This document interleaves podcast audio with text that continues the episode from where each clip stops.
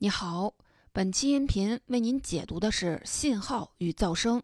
听这个名字，好像是讲信息技术的书，其实他说的是预测这件事儿。所谓信号就是真相，而噪声是掩盖了真相的虚假信息。我们说的预测，其实是从噪声之中分辨信号的过程。我们每天都在预测未来，从天气预报到买卖股票，其实都是在做出预测。只不过在大多数的领域里，人们的预测能力实在是不敢恭维。《信号与噪声》这本书就是在研究怎么正确的做出预测。从金融危机到恐怖袭击，从德州扑克到国际象棋，预测准确能让我们一夜暴富；预测失败则可能是生灵涂炭的大灾难。人们从求神拜佛到求助科学，动用了各种的办法预测。哪些办法真的有效呢？怎么才能提高预测的准确性呢？本书的作者纳特·谢尔福就是一位预测大师，他分析了人类在多个领域的预测能力，给出了非常重要的建议。他都预测过什么呢？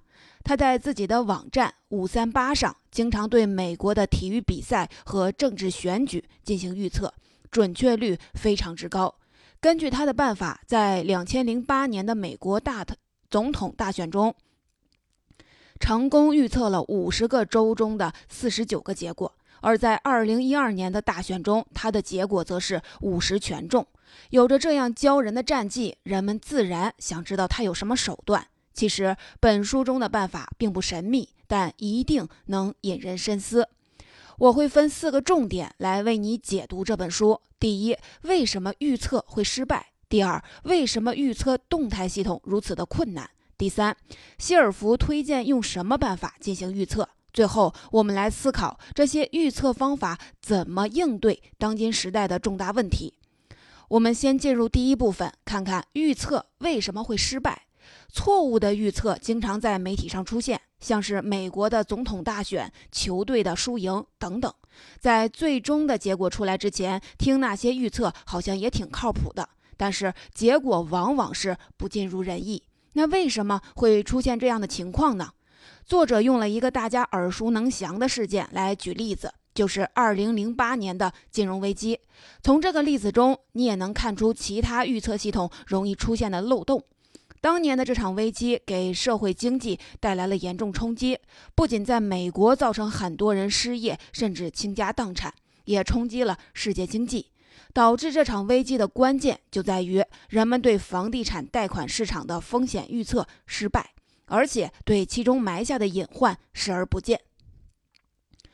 这是怎么回事呢？美国的房地产价格在二战后多年都是相对的平缓，没有多少投机的空间。但是到了九十年代，房价开始飞涨，买房炒房成了一门投机的生意，吸引了很多人。在这种情况下，原本是帮助人们买房居住的购房贷款性质发生了变化，大家产生了这样一种心态：只要现在能凑钱买房，就算欠债也无所谓。未来通过房子升值来还贷，还能赚上一笔。但是如果不尽快入手房产，就和发财无缘了。面对大量希望贷款的人群，房贷本身也在改变。过去发放贷款要看一个人能否还贷，如今却放宽了门槛，甚至出现过造假帮助人们申请贷款。这些容易违约的房地产债务风险很高，但是又被金融机构打包成了各种复杂的衍生品，从中获利。总之，在好几年的时间里，大家不断的借钱买房，哪怕还贷困难，哪怕多付利息，金融机构也乐于把钱尽快的借出去。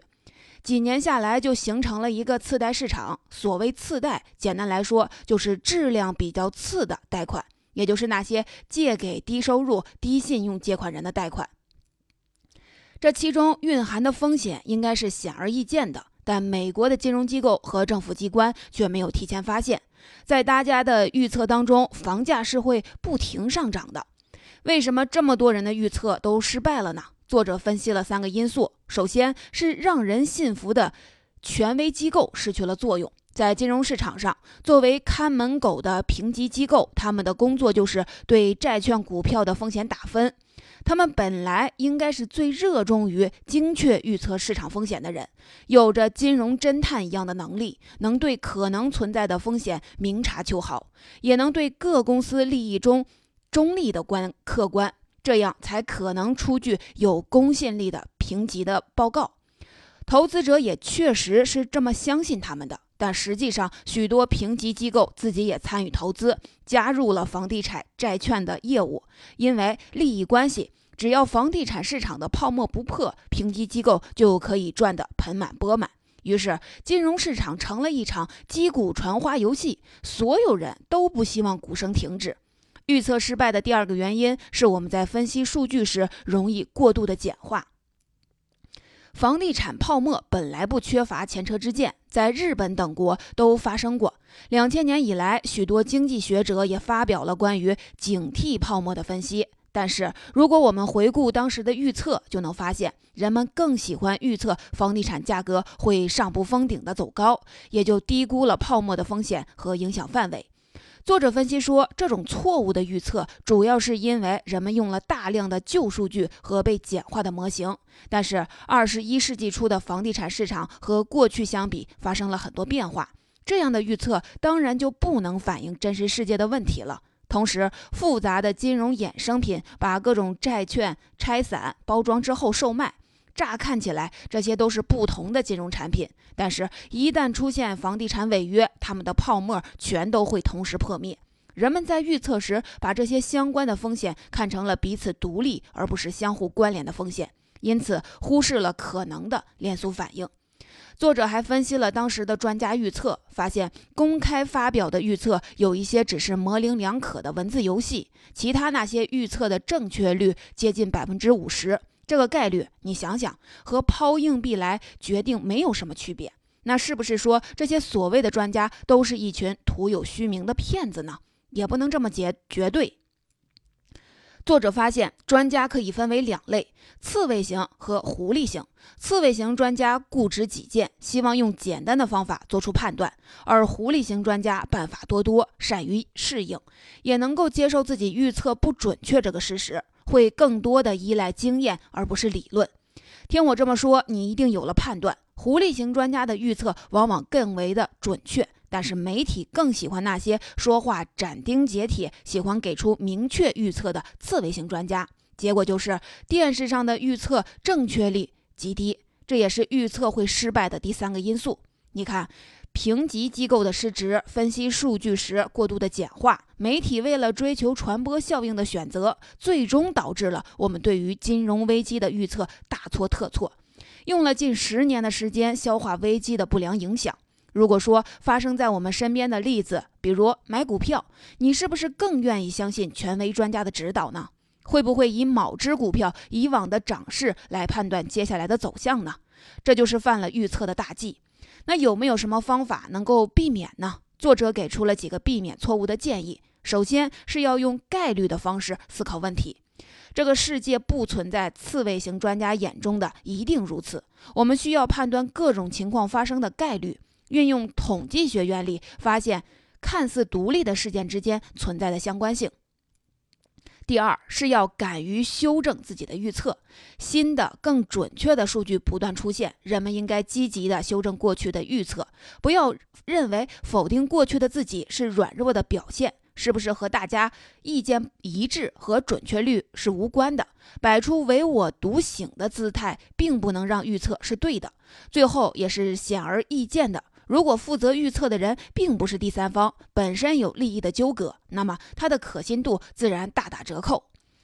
总结一下这部分，作者通过金融危机的案例分析了错误预测的问题所在，分别是权威机构的失职、过度简化分析数据、媒体追求传播效应的影响。想要避免预测错误，作者也给出了这些建议。避免盲目自信，利用真实数据预测，要做狐狸型专家，善用概率，乐于修正预测，保持中立的客观。但是，即便考虑了这些预测的方法，很多领域的预测还是困难重重。作者把这类领域称为动态系统，它们构成了如今预测领域最大的难题。我们第二部分就来说说预测动态系统为什么很困难。先来说说什么是动态系统。动态系统在生活中非常的常见。天气系统就是最典型的例子。这种系统有一个特点，只要稍微的改变条件，最后的结果就可能发生巨大的变化。气象学家给这种效应起名为“蝴蝶效应”。一只蝴蝶在巴西扇动翅膀，就可能在一个月后的德克萨斯州引发一场龙卷风。我们对不同的动态系统预测能力也是不同的。这其中最成功的例子就是天气预报本身。我们知道，在几十年前可以提供参考的天气预报还不存在。就在两代人的时间里，人类对于天气预报的能力已经取得了巨大的进展。如今，只要打开手机，就可以查看一周左右的天气。对于灾害天气，我们的预警能力也大大提升了。比如说，三十多年前，美国还没有飓风预警系统，而现在可以提前几天发出警报了。这是因为我们掌握了正确的预报方法。在各个地区都有气象站收集数据，这些数据在超级计算机中汇总计算，加上经验丰富的天气专家的帮助，天气预报的准确程度就越来越高了。但是，错误的产生有可能不是计算机，而是人为的结果。我们刚刚说，稍微改变一点点的条件，结果就会发生巨大的变化。人类观察周围事物的精确度是有限的，可能输入的观测数据差了零点零零零一，计算机导出的结果就完全不一样。而且，如果预测的时间跨度太大，比如你提前九天的预测天气，那计算机算出来的专业结果可能还不如你根据气候学规律预测的准。比如海洋性气候的地区天气是什么样，大家都有一个概念，但计算机算出来的结果可能完全不符合这个规律。天气之外，有一种动态系统夺去了许多人的生命，那就是地震。和天气现象不同，我们至今对预测地震束手无策。二零零九年，意大利拉奎拉地区的。地震造成了三百多人的丧生，六万余人无家可归。地震之后，紧接着是一场闹剧。二零一一年，七名科学家和公职人员被告上了法庭，罪名是没有告知民众发生地震的过失杀人罪。还好，最后被无罪释放。这场审判引发了另一场科学争论，那就是我们到底能不能预测地震？地震和天气系统一样，也是一个典型的动态系统。不同之处在于，我们已经很方便地检测气象数据，但是对于地球的活动知之甚少，也没有什么检测手段。许多科学家尝试用过过往的地震的数据来预测未来的地震，结果根本不可靠。只靠现在人类的技术水平，只可能在一定程度上预测地震发生的概率。比如，我们可以说，未来三十年内，南加州有百分之六十的概率发生地震。这种预测虽然正确，却没法用于防灾。所以，科学家一再强调，那些宣称某时某地一定发生地震的预言纯属欺骗。目前，我们根本没有这种精确预测的能力。通过这些例子，我们能发现，预测动态系统虽然非常的困难，在大量数据和超级计算机的帮助下，也能计算出它们的发生概率。但是，必须承认，我们对许多动态系统还缺乏研究手段，承认我们无法预测它们。况且，这些动态系统的预测还会受到社会因素的影响。比如地震的这个例子，学界对于失败的预测心有余悸，政治因素对于正确的预测往往不是好事儿。作者指出，做出正确的预测就是要忠于数据和方法，预测者的职责是忠于真理。总结一下这部分的内容，作者分析了常见的两个动态系统：天气和地震，它们都和生活息息相关。我们不断的希望。得到预测的办法有一些已经比较成功，比如天气预报，但因为动态系统的特性，还有人类的观测不能特别精确的限制，可能导致和现实情况差异比较大的预测结果。对于另一些动态系统，比如地震，我们也需要承认，目前还缺乏有效的预测手段。动态系统这么难预测，那我们该怎么提升预测能力呢？这就要到了我们说的第三部分。我们先来说说作者最推崇的统计方法，叫做贝叶斯方法。贝叶斯方法的名字来自于发明人托马斯·贝叶斯，他是18世纪的一位英国牧师，也是皇家学会会员。他的生平记载很少，但有一部很重要的著作叫《机会的学说概论》。他的思想被法国概率论学家拉普拉斯学者发扬了光大，最终形成了统计学中的贝叶斯方法。这种方法有点颠覆，和经典的统计学方法差异很大。作者给我们举了一个癌症筛查的例子来说明它们之间的不同。我们知道，统计学计算一件事的概率最直观的方法就是观察它究竟会发生多少次。比如，我们不断地扔出一枚硬币，次数多了之后，正面朝上的比例就会接近百分之五十，这就是硬币正面朝上的概率。我们也可以计算一种疾病检测手段的正确率，比如一位四十岁的妇女，如果乳腺癌 X 光检测呈阳性，有多大可能真的患上癌症呢？按照经典的统计学，我们可以计算 X 光检测的正确率，正确率是百分之七十五，那这名妇女患癌的风险就很高。但是贝叶斯主义者有着完全不同的判断方法，他们会考虑一件事的先验概率，然后根据新的数据得出后验概率。先验概率，顾名思义，就是在我们进行实验之前对一件事儿发生概率的判断。还是说乳腺癌的例子，科学家发现四十多岁妇女患上乳腺癌的概率只有百分之一点四，这个数字就是先验概率。那后验概率呢？就比如你把这个数据带入了贝叶斯公式，加上 X 光检测的概率，再计算。得出的结果就是后验概率，比如得出的结果是百分之十，那也就是说这名妇女真的患上乳腺癌的概率只有百分之十，看起来可以松一口气了。贝叶斯方法的特点就在于这个先验概率到后验概率的过程，在很多例子中，我们没办法得到一个准确的先验概率。有些人甚至认为，一个主观判断的概率也可以充当先验概率。正是这种想法遭到了信奉经典统计学者的反对。把主观判断的概率带入公式算出来的结论，不是很不靠谱吗？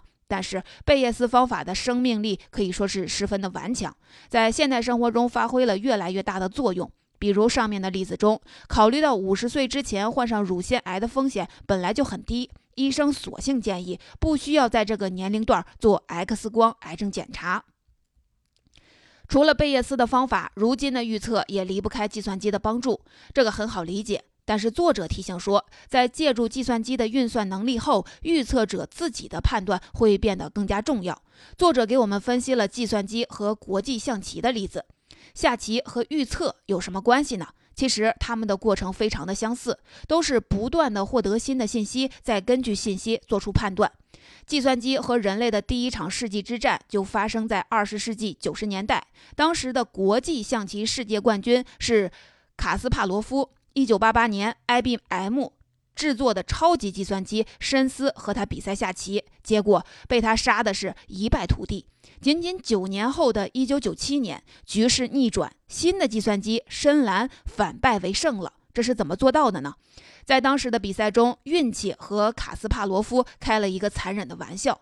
深蓝并没有今天的计算机强大，程序漏洞让他随意的走了一步棋，扰乱了这位国际象棋大师的心理，让卡斯帕罗夫非常的紧张，以为计算机有什么无法判断的妙招怪棋。因为误判计算机，深蓝最终胜利。赛后，卡斯帕罗夫指责深蓝团队欺诈。而最终，团队也承认，深蓝其实学习了大量的卡斯帕罗夫的走法，是一台专门为战胜他定制的计算机。可以说，在当年，计算机战胜了人类，是深蓝作为卡斯帕罗夫的克星险胜而已。如今，计算机的能力已经和九十年代不可同日而语了。但是作者忠告我们，不应该期待机器能代替我们进行思考。在卡斯帕罗夫的例子中，计算机的超级计算能力正是通过和研究团队中人类的精巧思维结合，才战胜了国际象棋大师。而卡斯帕罗夫因为失去了自己的判断，才被计算机牵着鼻子走。那计算机就只能是人类偏见和错误的放大器。所以作者也说，人类的运进化远远落后于科技，我们自己已经成为了最大的技术障碍。总结一下这部分的内容，在作者看来，我们可以用什么方法来提高预测的准确率呢？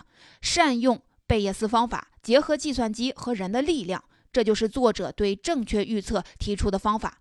贝叶斯方法是一个具体的统计学方法，它考虑了一个先验概率，又能用不断丰富的事实修正预测，得出后验概率。作者认为，这是如今预测这个复杂世界的关键方法。作者最后奉劝大家，不要迷信计算机的力量，超强的计算机能力加上分析师的智慧，反而是更为可信的。这些朴素的道理，就是作者针对当前预测提出的建议。那如果面对现在复杂的社会，这些办法是不是确实有用呢？在最后一部分，作者分析了一些最难预测的领域。这些领域的预测如同地震一样，还没有可见的方法，但是值得我们深入思考。第一个领域是气候变化。我们刚刚说到了技术上我们怎么预测天气，但是气候预测不仅是一个技术问题。作者的分析回到了偏见和政治对预测的影响上来。联合国气候变化委员会有这么两个观点。第一，地球存在温室效应，它让地球气温升高，这是不该出现的。第二，随着温室气体的浓度升高，温室效应加剧，全球气温会进一步的升高。但是，针对这两个观点，可以问出很多的问题：气温究竟升高多少？为了防止升高，我们到底要如何减少温室气体的排放？该减少多少？和天气预报不同，预测全球变暖成了一个政治议题，有许多不同的节能减排方案。各个国家为此争论不休，生怕这些方案影响了自己的国国民经济。一些怀疑论者索性否定气候变化，自然也有人因为自身的利益不愿意承认问题。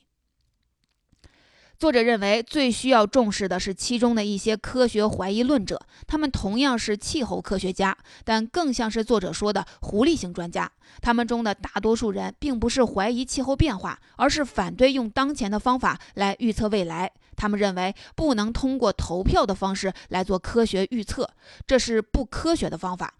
面对气候问题大量的不确定性，各种复杂的预测模型可能是力不从心。这种怀疑对于做出更好的预测是大有好处的。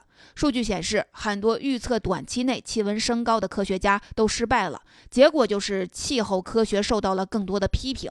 作者认为，气候变化不是天气预报，精准的预测暂时还做不到。但是目前的讨论常常滑向了政治闹剧。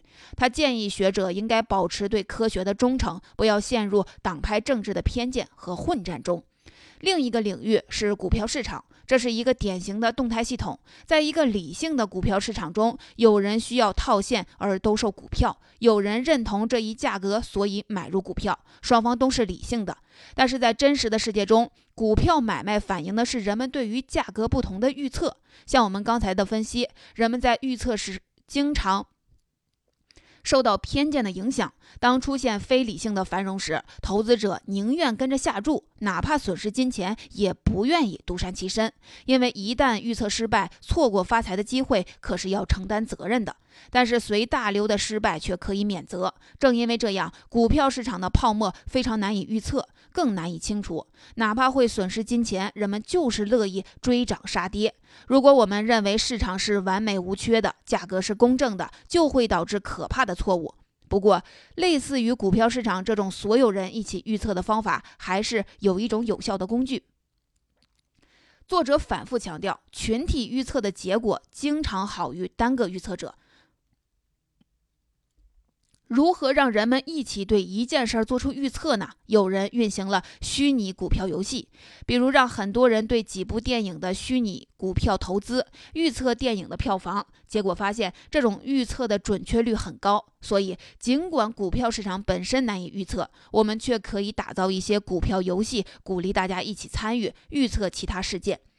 这就是我们要说的最后一部分。通过分析股票市场、气候变化等重大问题，作者首先指出这些领域都是典型的动态系统，非常难预测。正因为这样，才需要再次重申科学的独立性，防止党派利益等因素参入预测过程，让偏见蒙蔽了双眼。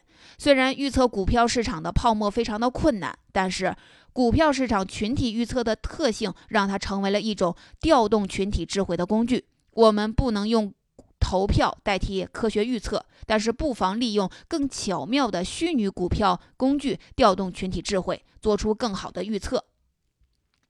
说到这里，这本书的内容就为您讲的差不多了。最后再来为您总结一下，我们回答了四个问题：第一，为什么会预测会失败？作者通过金融危机的例子向我们说明，有这样的三个原因，那就是权威机构失去了作用，人们在分析数据时过分的简化数据，媒体过分的追求传播效应，导致我们的预测和实际情况大相径庭。第二个问题，为什么预测动态系统是如此的困难？拿天气预报举个例子，虽然技术发展的飞快，但是因为动态系统的特点，一点小小的数据差异就会引起结果的大不相同。人类的观测精准度又是有限的，所以动态系统才很难的预测。天气预报还好说，现在为止我们还没有精确的预测地震的能力。第三个问题，作者推崇用什么办法进行预测？作者认为，贝叶斯方法是预测这个复杂世界的关键方法。在利用它进行预测时，我们还要注意不要迷信偶然因素，摒除偏见。另外，计算机的力量能让人类如虎添翼，但是在这样的时代，我们更要注意预测人员本身的判断能力，否则计算机只会成为放大我们偏见和错误的机器。最后，我们来思考这些预测方法怎么应对当今时代的重大问题。预测不只是一个技术问题，更是社会问题。比如全球变暖这个预测，因为触碰到了各个国家的利益，所以一直在争论不休。股票市场也是一样的混乱，人们为了避免承担责任，宁可牺牲金钱也要随大流。《信号与噪声》这本书出版于二零一二年，在当时，作者刚刚成功的预测奥巴马第二次当选总统，并且准确的预测了两位总统候选人在每一周的胜负。但是在二零一六年的大选中，作者的网站一直预测希拉里更有可能当选，却落空了。看来，即便是利用经过验证的预测工具，在政治预测中依然有可能遭遇失败。正是。本书中的推崇的方法，一个好的预测者应该客观中立，不受政治偏见影响，不断修正自己的预测工具，用新的数据补充原有的数据，大方承认自己的缺陷和不足。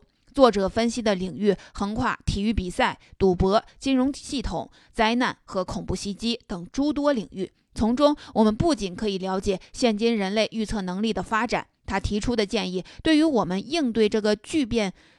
变化的世界也非常值得参考，也许我们都应该学习一下他的方法，成为自己领域的狐狸型专家。